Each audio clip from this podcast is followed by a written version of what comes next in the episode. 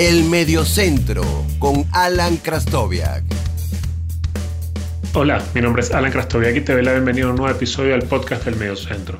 Este es un episodio maravilloso porque en esta ocasión me acompañan tres grandiosas periodistas deportivas para hablar de tres cracks, de tres pioneras del fútbol femenino.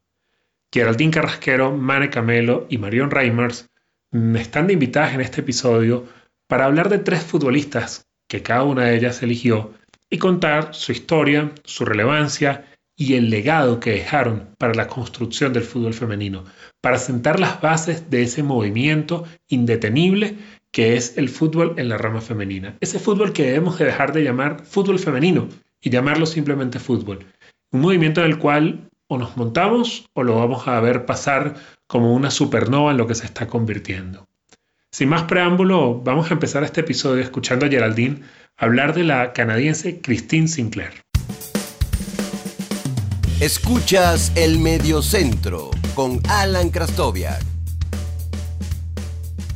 Mientras el mundo centra su atención en el récord de los 109 goles anotados por el máximo goleador histórico a nivel de selecciones, el iraní Ali Daei, una marca que está muy cerca de caer en manos del astro portugués Cristiano Ronaldo, el fútbol femenino hace alarde de tener en la figura de Christine Sinclair a la verdadera dueña de este registro, aunque muchos no lo sepan. La mejor jugadora de todos los tiempos de Canadá marcó a inicios de 2020 su tanto número 185 con las Canucks, superando a la estadounidense Abby Wambach. La reina del norte lo logró con 36 años en el preolímpico de la CONCACAF 2020. Desde entonces, su nombre ingresó para siempre en el Olimpo del balompié. Pero la historia de Sinclair no se resume a este colosal hito nada más. Para entender el fenómeno de quien ha representado a Canadá en 296 ocasiones, hay que remontarse al principio del nuevo milenio. Justo en el año 2000, durante la Copa Algarve en Portugal, una joven promesa de 16 años enfundó la elástica canadiense de la mano del entrenador Ivan Pellerud. En el primer partido, la competitiva Sinclair llegó a cuestionarse incluso si tenía el nivel para compartir cancha con el resto de sus colegas. En el segundo encuentro, las dudas se disiparon y conseguiría el primero de un racimo de goles de todos los colores. La mayoría de ellos han servido para poner a Canadá en el mapa del fútbol femenino. Con Sinclair, las rojas han conquistado dos medallas de bronce en los Juegos Olímpicos. Además, obtuvo un meritorio cuarto lugar en su primer mundial, el de Estados Unidos 2003. Fue campeona de la Copa de Oro 2010 y los Juegos Panamericanos 2011, entre otras tantas conquistas. Pero no siempre el fútbol significó todo en la vida de la pequeña Christine, quien comenzó a practicarlo a los cuatro años en su natal Burnaby, en la Columbia Británica. Y es que como buena sporty girl, Sinclair pasó por varios deportes y el fútbol no era el primero en la lista de sus preferencias, como si lo eran el vóley, el básquet o el béisbol. De hecho, llegó a jugar este último en un equipo de niños. Allí empezó a usar su mítico dorsal 12 en honor a su ídolo de la infancia, el segunda base de los Toronto Blue Jays, Roberto Alomar.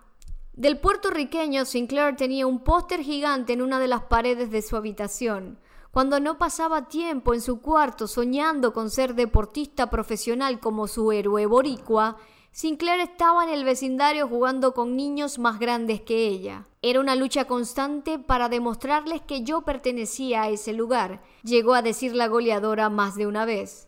A los 11 años, Sinclair se definió finalmente por el fútbol. La decisión parecía cantada, pues estaba inmersa en una familia estrechamente ligada al deporte rey. Su madre, Sandra, era entrenadora y sus tíos Brian y Bruce llegaron a jugar en el fútbol profesional de su país. Apenas unos años más tarde sería descubierta por Pelerut y el resto es una historia que se sigue escribiendo hoy a sus 37 años. La gasolina para continuar la encuentra en inspirar a otras niñas canadienses a perseguir sus sueños detrás de la pelota. Por más de 20 años ha defendido con orgullo, pasión, pero sobre todo con un talento especial y un espíritu de lucha sin igual a su amada Canadá. Sus cualidades artilleras han servido a otros equipos para alcanzar el éxito, al margen de las Maples, Vancouver Breaker, FC Gold Pride, Portland Thorns, club con el que se desempeña desde 2013. Todos han sido testigos de una fuera de serie de metro 76 que tiene el arco grabado a fuego y recursos varios para agitar la red. Hace tiempo que en Canadá se busca a la nueva Sinclair. Este ha sido el mayor legado de Christine. La evolución del fútbol canadiense en las últimas dos décadas no puede explicarse sin ella. De la primera Copa del Mundo, que disputó en 2003, hasta la última en 2019, la diferencia en el nivel de expectación que despierta el fútbol femenino en el planeta es del cielo a la tierra. Y en eso mucho ha tenido que ver quién es, junto con la brasileña Marta, la única futbolista capaz de haber marcado en cinco mundiales distintos, la que tiene un lugar en el Paseo de la Fama de Canadá, la que ha vivido por y para el gol, la única e inigualable Christine Margaret Sinclair, la goleadora de todos los tiempos. Escuchas el Mediocentro con Alan Krastoviak. Tras escuchar la historia de Christine Sinclair, ahora le toca el turno a Mane Camelo, quien nos va a contar por qué Mia Hamm es una de las futbolistas más relevantes en la historia del fútbol femenino. Mia Hamm es una de las jugadoras más famosas de la historia de Estados Unidos ganadora de cuatro campeonatos colegiales, dos medallas de oro y dos mundiales, la delantera originaria de Alabama estuvo en la cancha durante 18 años y anotó 286 goles. Se le recuerda más con la playera de Estados Unidos, pero también jugó para North Carolina Tar Heels y para Washington Freedom. Su importancia dentro del fútbol femenil va más allá de lo que alguien pudo haber soñado. Muchas jugadoras de la actual selección vieron a Mia jugar cuando eran niñas, entre ellas Tobin Heath, Kristen Press, Alex Morgan, Ali Krieger, Kelly O'Hara y Ali Long. Todas hablan de soñar con llegar a la cancha y la representación y legado de Ham ayudaron a que eso sucediera. El haber inspirado a una generación entera de jugadoras demuestra el gran impacto histórico que tuvo y cómo comenzó una cadena a inspirar a niñas en años por venir el verla jugar hizo que ellas pudieran soñar, que pudieran creer que ellas también lo podían lograr. Y eso, eso tiene mucho más impacto que todos los goles que pudo haber anotado. Mia Ham significa historia, Mia Ham significa inspiración y Mia Ham significa todo un legado que estamos apenas viendo los primeros frutos que dejó, pero que definitivamente en años por venir vamos a ver niñas y niñas que se inspiraron a través de esas jugadoras que ella inspiró. Mia Hamm sigue construyendo su legado.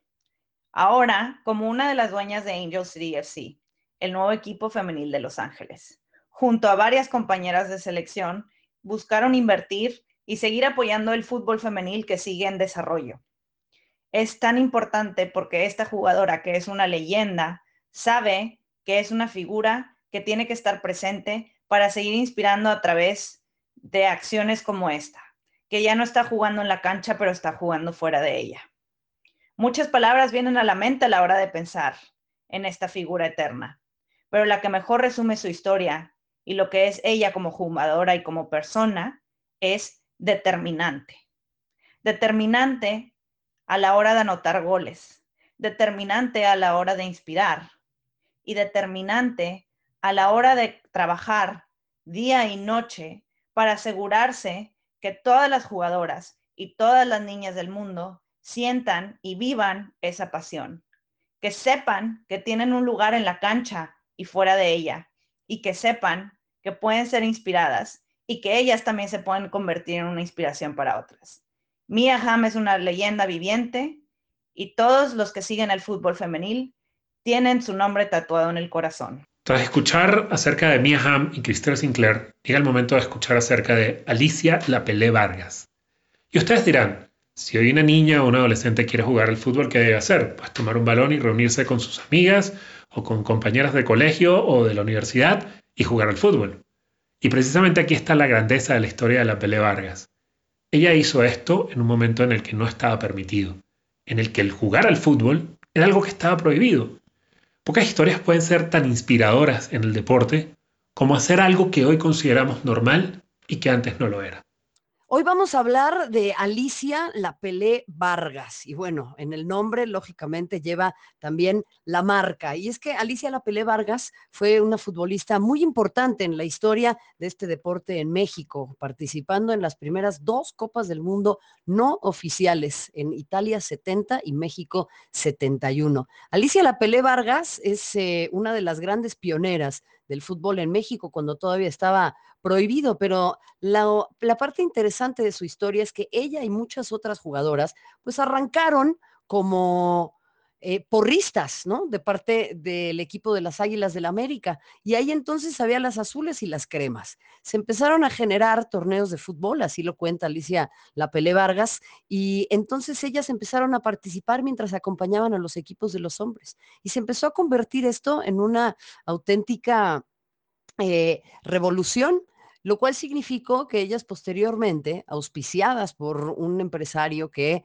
estaba apostando por el fútbol femenil en nuestro país, las llevara a jugar a distintos puntos. Pero finalmente se armó la selección nacional en la capital con jugadoras de Guadalajara y de otras localidades. Y ahí fue que participaron en Italia de la primera Copa del Mundo en 1970. Posteriormente, en 1971, llegó México a la gran final y ahí con la Pelé Vargas y el resto del equipo frente a 150 mil personas en un estadio azteca lleno, terminaron por perder la Copa del Mundo frente a la selección de Dinamarca. Entonces, me parece que es una historia que no podemos dejar de lado y se llama la Pelé porque cuenta la leyenda que en algún momento se encontró con Pelé justamente en un avión cuando él, recordemos, había ganado la Copa del Mundo en suelo mexicano en 1970. Y ahí es en donde le hablaron las proezas de esta jugadora y él dijo, es que tú eres como yo. Y ahí se le quedó entonces el apodo de Alicia La Pelé Vargas. Se rumora que Pelé le había jugar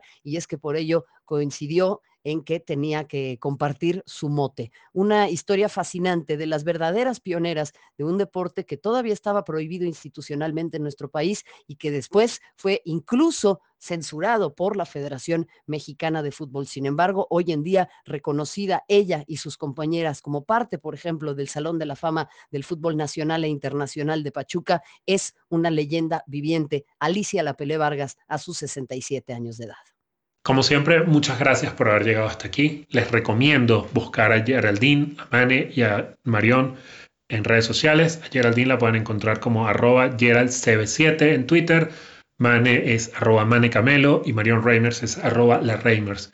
Tres periodistas y tres mujeres y tres personas a las que yo admiro muchísimo y con las cuales me en amistad y a las cuales les tengo muchísimo aprecio no solamente porque son personas que trabajan diariamente por ser mejores profesionales, sino porque son personas con una maravillosa apertura a siempre ayudarnos a entrar en ese maravilloso mundo que es el fútbol femenino. Recuerden que pueden encontrarme en Twitter como arroba Alan con doble L guion bajo HA. Pueden encontrar el Instagram de este proyecto en arroba el medio centro y adicionalmente si lo desean pueden suscribirse en la plataforma en la cual estén escuchando. También les agradeceré si pueden compartirlo con sus amigos. Será hasta una próxima oportunidad y de nuevo muchas gracias.